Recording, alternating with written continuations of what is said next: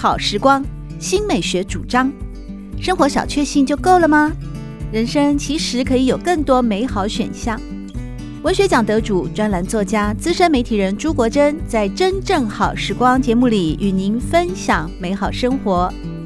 让我们打开心灵的扉页，享受真正好时光。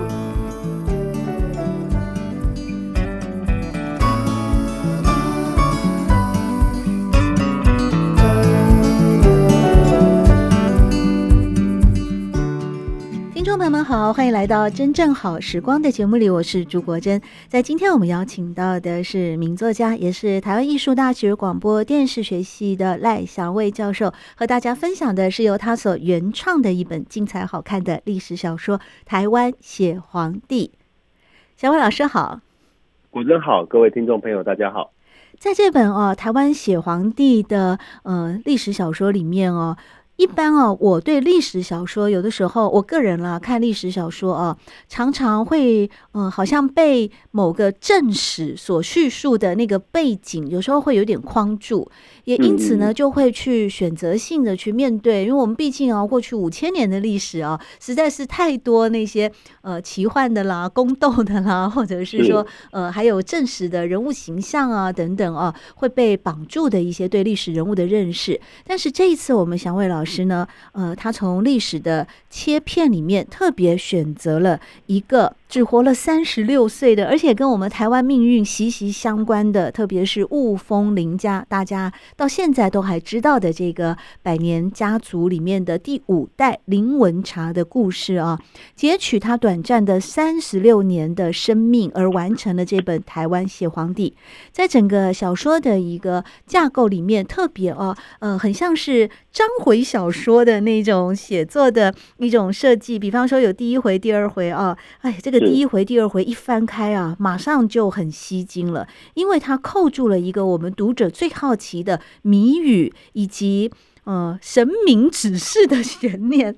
比方第一回，你的标题就是“巨人抱持金鳌，阿赵物林家秘密深藏”。第二回，妈祖千师指引十八岁灵时渡海来台。到了第三回，和尚巧结佛缘，附加一说法欲救张炳。这一切似乎。冥冥之中都会在一种呃巧妙的一个命运的连结，或是有什么我们嗯不知其所以的某种神奇奥妙的力量牵引，而安排了这些历史人物的一生呢？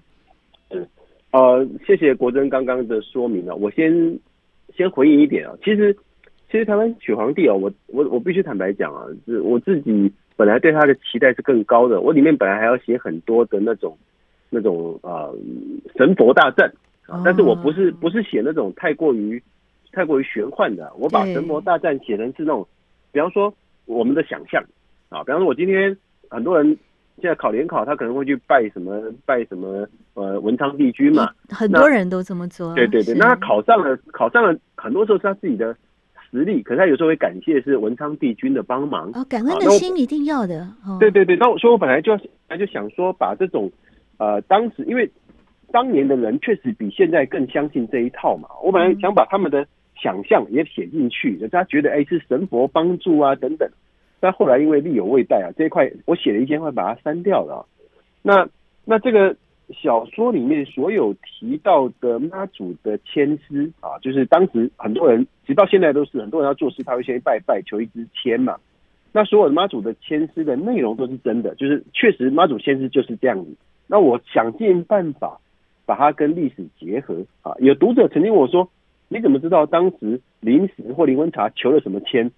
我说：“我当然不知道，这是我小说创作，我怎么可能知道他求什么签啊？我是把他的命运跟他的心情，那跟这个签诗想办法做结合啊！但是呢，国珍刚刚啊提到这个，你在前一段节目也提到，就是巨人，就是。林文茶的妈妈在生他的时候啊，嗯，他梦见有一个巨人抱了一只金鳌进到他家里，这个是雾峰林家他们家真的有记载这一段哦。可是呢，雾峰林家从来没有去解释，或者从来没有人去解释过这个巨人啊抱了一个这个金鳌到底是什么意思啊？那我我一直想把雾峰林家的这个传说。跟我写的小说结合。我后来坦白讲，我我被我我被我自己的小说创作给说服了。嗯，就是林文茶的妈妈梦到了这个梦，其实真的跟林文茶的一生息息相关。他的一生跟这个梦境有高度的连结。至于这个连结是什么，我在小说最后面我有带到，就是就是林文茶忽然懂了这个梦境的意思啊。那有读者跟我抱怨说，赖老师，我看不懂你写什么，到底那个梦境是什么意思？我这里我要跟大家忏悔，因为这是我第一次写长篇小说，他的，他的，第一次写就这么这么精彩，这么好看。我先前写过大概一两万字啊，那这这这个写了大概十六万字啊，然后我写到后来有点累，所以所以他所以其实我到结尾的部分，很多人跟我讲说，赖老师，我看到结尾更精彩的时候，你忽然结束了，我都很坦白承认说我写累了。所以我有想过，我有想过，最后是不是要再再补个一章两章，然后把那一段再写一写哈？哪一段啊？神佛大战啊，我的讲。不，神佛大战没有办法，神佛大战要写不是一两章，就是就是林文茶人生最后的命运那个转折，以及跟书名雾峰呃，跟书名写皇帝的关联，跟他母亲啊戴冲凉梦中巨人抱持金鳌，他的关联是什么？我应该把它写得。更有趣一点了，这个真的有一点对不起读者，就是可以让他的整个的心路历程哦，也许到那个一个命运的转折点，也就是像节目的前半段哦，小伟老师有提到说，当一个人哦有钱有势有身份地位，又这么懂得兵法，这么会带兵打仗，然后同时呢。在台湾那个时候，他是提督的身份哦，就是他拥有这么多这么多的资源的时候，难道不想取而代之吗？难道不想更上一层楼吗？难道不会想有更加好像光宗耀祖的呃取得那个地位吗？这些想象哦，肯定在当时的林文茶的心里面，应该都是百转千回。但到底有没有做呢？呃，这就是一个谜团了哦！所以在这个时候，一个人内心的矛盾也好，挣扎也好啊，嗯，应该是还有更多的，呃，我们讲内心小剧场可以上演哦。所以，没错，没错。呃，其实如果我们祥伟老师还有余裕的话啊，说不定你当时你所收集到的那些。调研的资料还可以再来写一个呃 Part Two 啊 Part Two 的部分啊，再看看怎么样再去发展出来，把林文茶，也就是在今天和大家分享的台湾写皇帝的这个主角人物的内心世界，可以有更多的延伸。说到这个哦，其实在这一本小说之所以好看的原因，因为它有几个点哦，扣到了我们读者的好奇心。那当然一开始就跟嗯林文茶的妈妈做梦。梦到了一个巨人抱持金鳌啊，金鳌的一个化身这样子进来，当然还有许许多多的像是千师啊，还有出现了度密和尚，他也曾经对林文茶在童年的时候啊，呃，很年纪很小，那是九岁啊，十一岁那个时候有很多的嗯帮助。因为这个度密和尚的出现，才让一开始呃算早产儿的林文茶啊，能够在静养之中呢参透了佛学跟佛法，好像在身体健康也好，或者是智慧的启蒙也好，都是透过了度密和尚。我们套句现代流行语，就是让年纪轻轻的林文茶啊得到了身心灵的整合啊，然后才后来身体强壮了以后，才逐步的向外去求学。那。这一连串的，像是签诗啦，像是杜密和尚的嗯临别的那个箴言啦等等啊，哎，我发现这个都非常有文采耶。哎，老师啊，这些签诗啊，还有杜密和尚的临别箴言，比方他写“密墨行诸文，清当自悟察。身处纷乱世，当思有为法”，这些是老师去哪里考证来的？这个。文章本天成，妙手偶得之。我现在心里想想，我也很好奇，为什么会写出这些东西？对，是你创的，是我创的。千诗也是吗？啊，千诗不是，就是妈祖千诗真的有这一些啊。哦，你去找，那你你也要从几百几百张签诗里面去找到适合的。对对对，我我就我就把它完整看过，然后跟这个故事有连结的，我就巧妙来结合啊。所以签诗是本来就有的。那其他的很多里面的诗句都是我自己这个这个瞎掰出来的哈。这是写的，对啊，这是写的真的是很像得道高僧所写出来的。鱼龙可不施，救苦不自大，众法原本空，生灭终不罢。而且这个不但要写的有一点佛学的意思，然后还有什么长头长尾啊，想了好久啊。对对，因为把林文茶的名字就是放在里面了嘛。对对对，那因为刚好这个我本来也偶尔喜欢看看佛经啊，我是基督徒啊，但是我对圣经、嗯、佛经我都看嘛哈，所以所以这个也这个部分真的是花了一点心思。那刚刚国珍提到有一点，我记得差点忘了，就是国珍提到说林文茶是早产儿啊，对，这个也是我创作的，因为、啊、因为林文茶他的个子很矮。可是呢，林文茶的弟弟林文明很高啊，我们换算成现在，他弟弟大概一百八、一百九，林文茶大概不到一百六十公分，大概的啊。嗯，那我就很好奇啊，因为因为雾峰林家到了第五代，家里很有钱的，怎么会有一个小孩？他们家的小孩怎么可能会个子那么矮小？嗯，那因为我自己的女儿是早产儿嘛，所以我在想说啊，那我我总是要找个理由解释为什么她个子比较矮小，我就我就用这个早产儿的这样的一个方式来写，但事实上。早产儿未必会比较矮小了。我两个女儿都早产，但是因为她双胞胎早产嘛，但是我也是我也是早产儿啊！你看我长得那么胖，那么壮，还可以当空姐。所以这里面是有一点点这个，不要给大家错误的讯息，然后因为小产儿就一定比较矮小。我只是创意，创意小说家的创意。因为他主角，主角为什么比较矮？我总是要找个理由解释一下。是这个林文茶哦，就像刚才呢，祥伟老师有提到。因为种种的机缘，创造出这本小说。但我们的主角人物是雾峰林家第五代的林文茶，而这个林文茶呢，其实有很多的史料啊，也确实是跟历史结合的。嗯、这期间呢，其实有一个他人生很关键的部分，就是在一八五零年的时候，因为在台湾的械斗，导致了林文茶的爸爸 呃林开泰的死亡。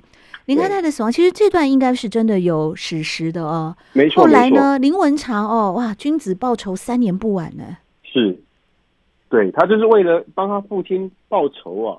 然后呢，真的就是这个这个到处去找，然后他的仇家也到处去躲。啊，林妈胜那个仇家，对，林妈胜林和尚啊，他终于把他找到了。那根据拜官野史，这地方传说，嗯啊，呃，对不起，我们听众，如果大家觉得太血腥了。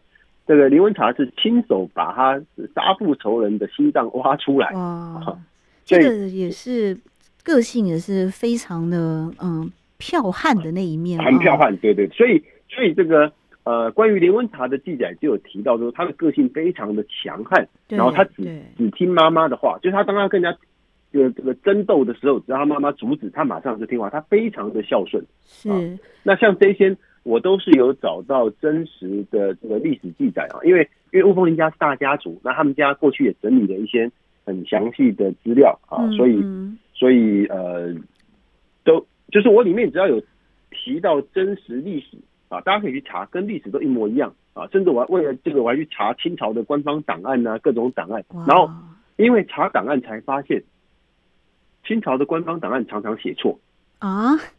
常常写错，所以哪里的档案才是正确的？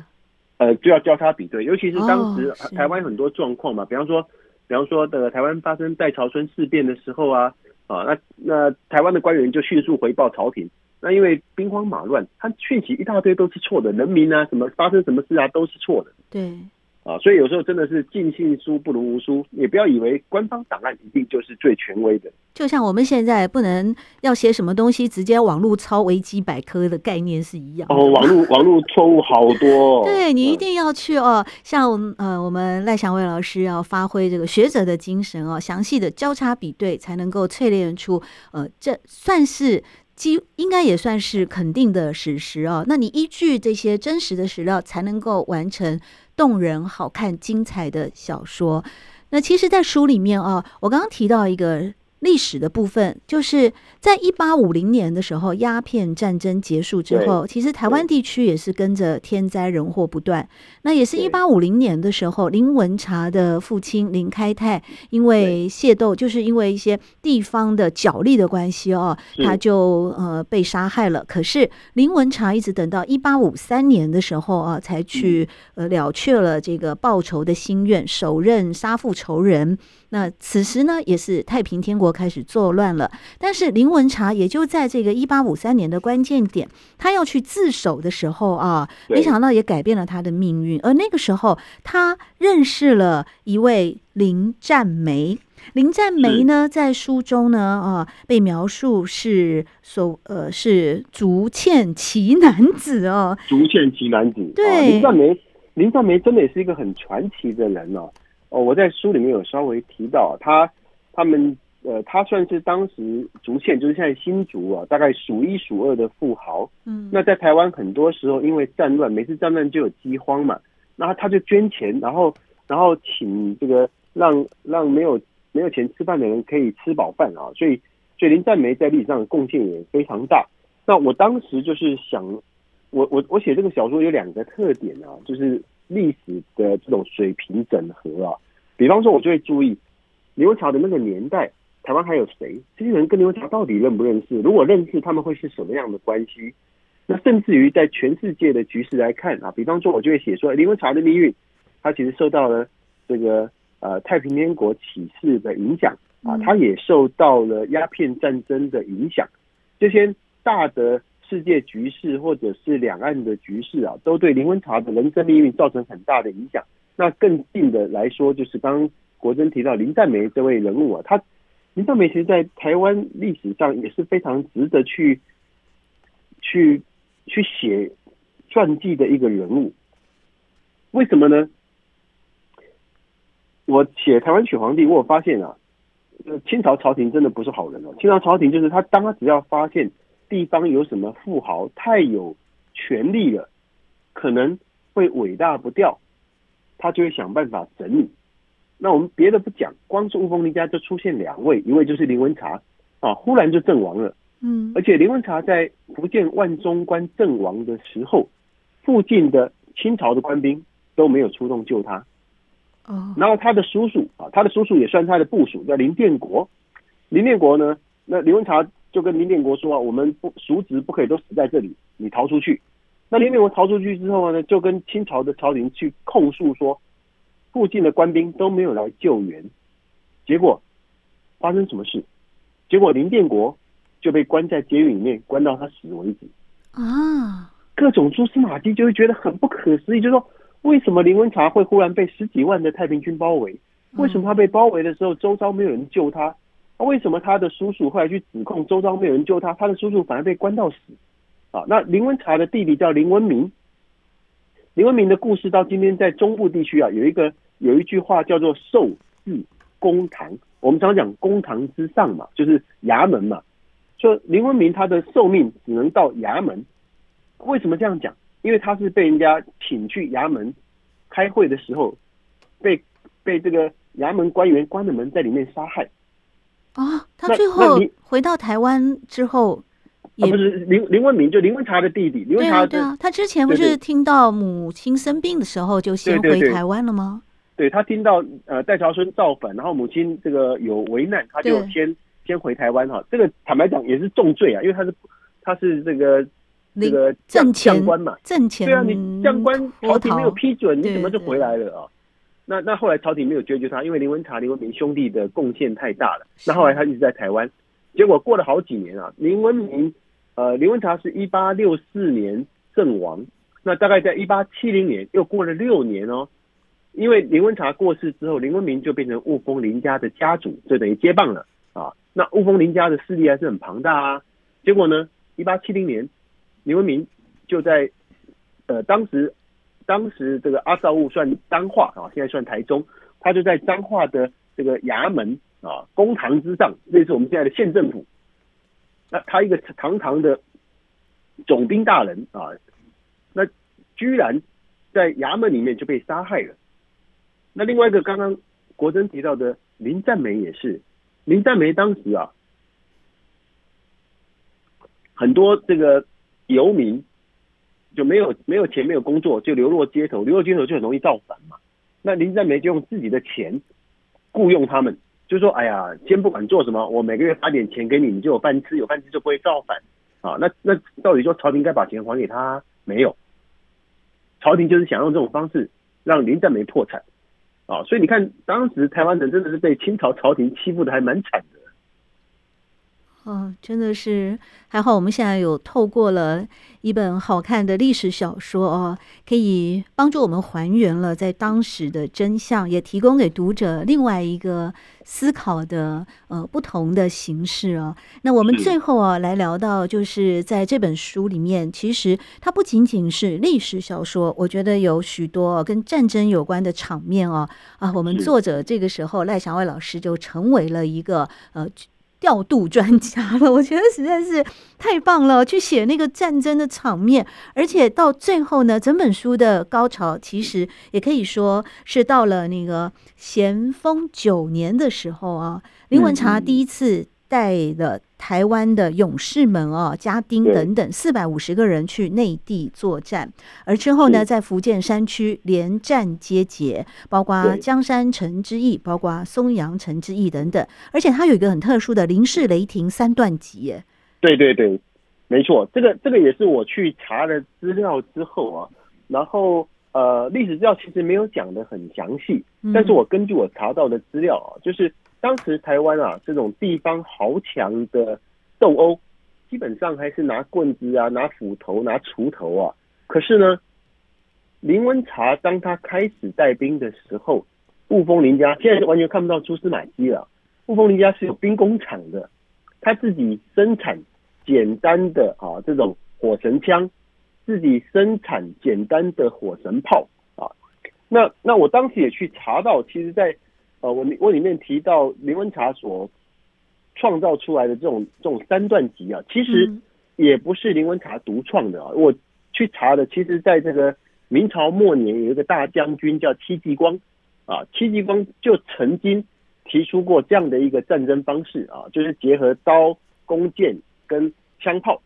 那因为林文茶从历史记载，林文茶非常喜欢看兵书，所以林文茶就我。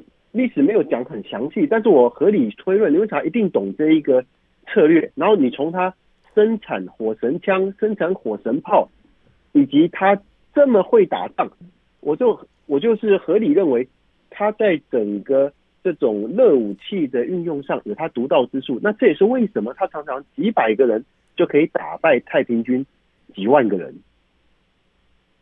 嗯，所以所以后来。呃，雾峰林家有一位朋友，那当时我还不认识啊。那我这个书出了，当然一方面是写他们雾峰林家的故事啊，一方面，呃，对不起，作者自己也觉得其实写的还蛮好的。那他就在他的脸书推荐说，哇，这是他看过写的最棒的这个台湾历史小说啊。确实，我看了还是蛮感动的。真的，透过《台湾写皇帝》这本书呢，今天我们在节目里面邀请到的就是作者，也是台艺大的赖祥伟教授。为我们描写出了一位在清代著名的台籍将领，也是雾峰林家第五代林文茶传奇的一生。今天特别感谢能够邀请到祥伟老师，谢谢你来和我们分享这本书。谢谢国珍，谢谢听众朋友。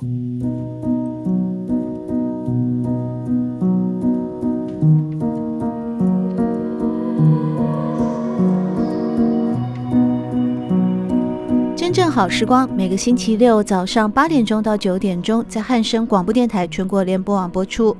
节目在广播频道播出之后，也会上传到汉声广播电台的官网。